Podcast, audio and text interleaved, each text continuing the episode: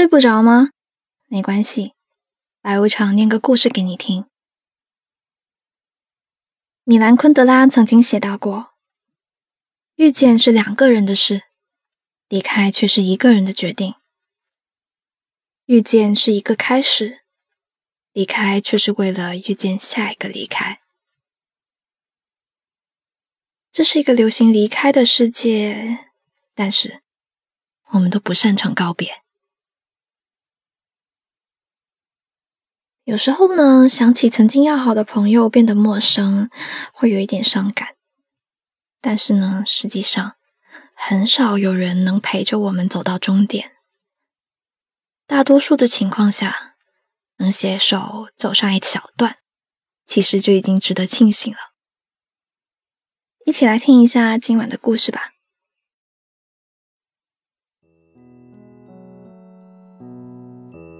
很多人把渐行渐远怪罪给时间和空间，其实仔细想想，能拉开距离的，也仅仅是因为不想联系而已，所以才会觉得连一句问候或者祝福都显得多余虚伪。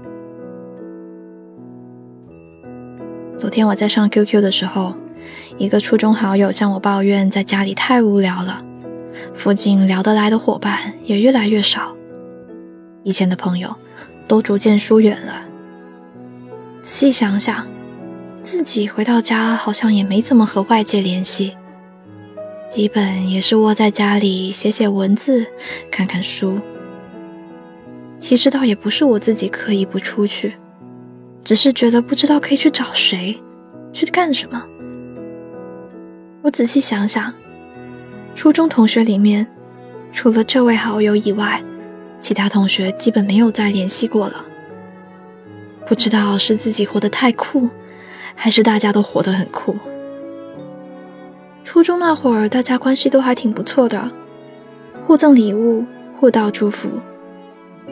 可现在，似乎大家都已经从彼此的圈子消失了。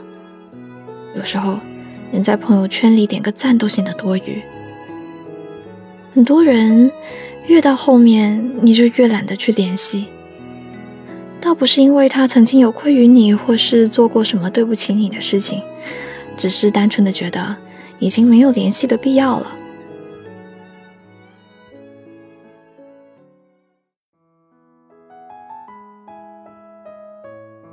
我听说，人是高级的社会群居动物。我们的高级之处是在于懂得自我选择。自我识别，但有时候想起来又有些矛盾。我们人天生喜欢凑热闹，害怕孤独，想要陪伴，可为了事业，为了梦想，又会不断向前。向前，就意味着你要懂得向过去的旧日美好挥手道别。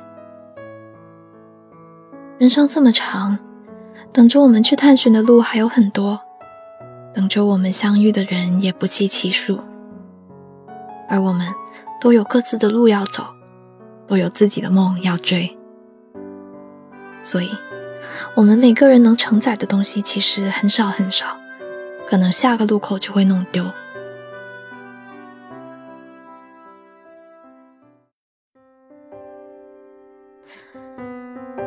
小时候在一起，在院子里面跳皮筋、滚铁环的小朋友。因为搬家，就再也没有联系过。小学时一起上下课的小伙伴，因为不在一个初中，也就不再有那种亲密无间了。初中一起同吃一碗泡面、同睡一张床的好友，因为他一毕业步入了社会，两人共同的话题越来越少，也就分道扬镳了。高中。曾经互相辅导过功课的同桌，也因为在大学有了各自的圈子，树立了不同的价值观，而选择去遗忘。很多人都已经渐行渐远，直到最后看不到一点关于对方的蛛丝马迹。很多朋友走着走着就成了两条永远不会相交的平行线。就算以后走在同一条街上，最多也只是点头示意，然后再挥手告别。那句“改天再约”，永远都说不出口。所以，在成长这条路上，学会跟旧友告别，是一门必修的课程。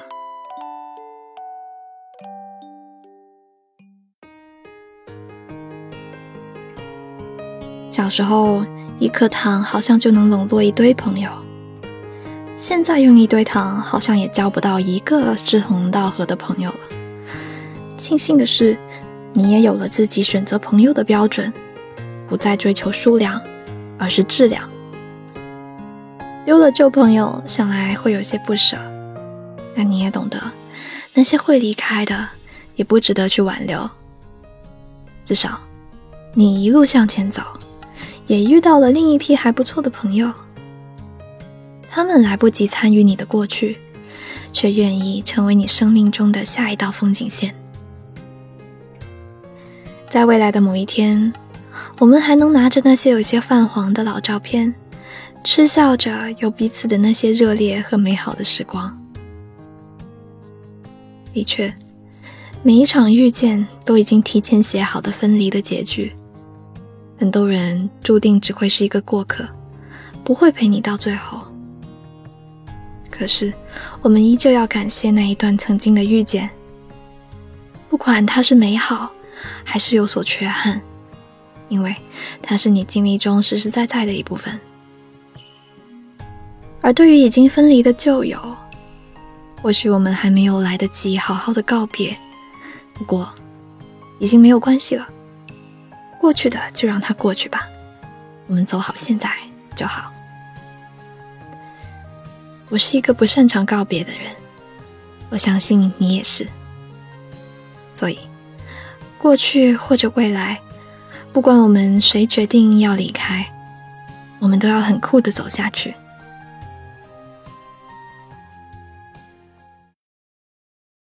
今晚的故事念完了，告别总是伤感，也没有人天生就擅长告别，总要经历一个很难的过程。在这之后，彼此会成为新的陌生人。你想对曾经的好朋友说些什么呢？在评论区告诉他吧。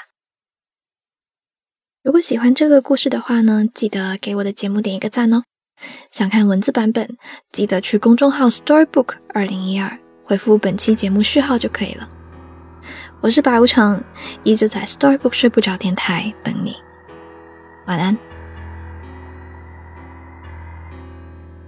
每当日子浑圆饱满，我就一筹莫展；我闪烁其词，丢三忘四。我感觉自己完全的不可靠。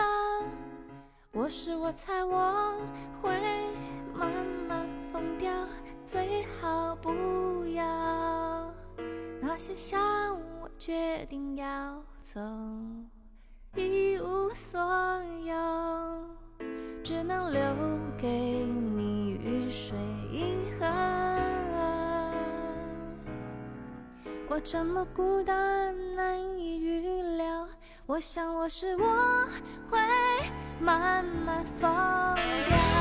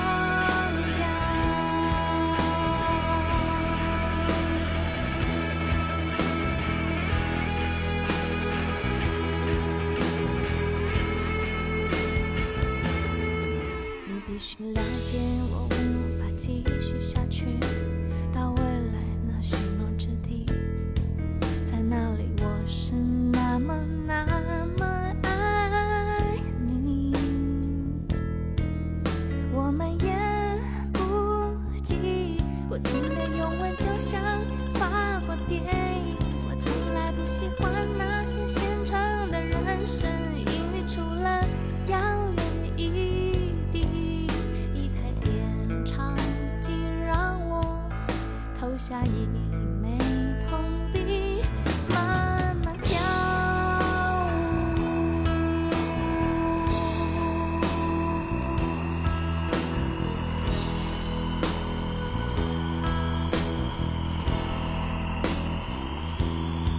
舞即使在最值得一提的下午对于告别我还是显得粗鲁。我在琴弦上把每饱满了，一颗一颗雨水都落在盒子里了，一颗一颗雨水都落在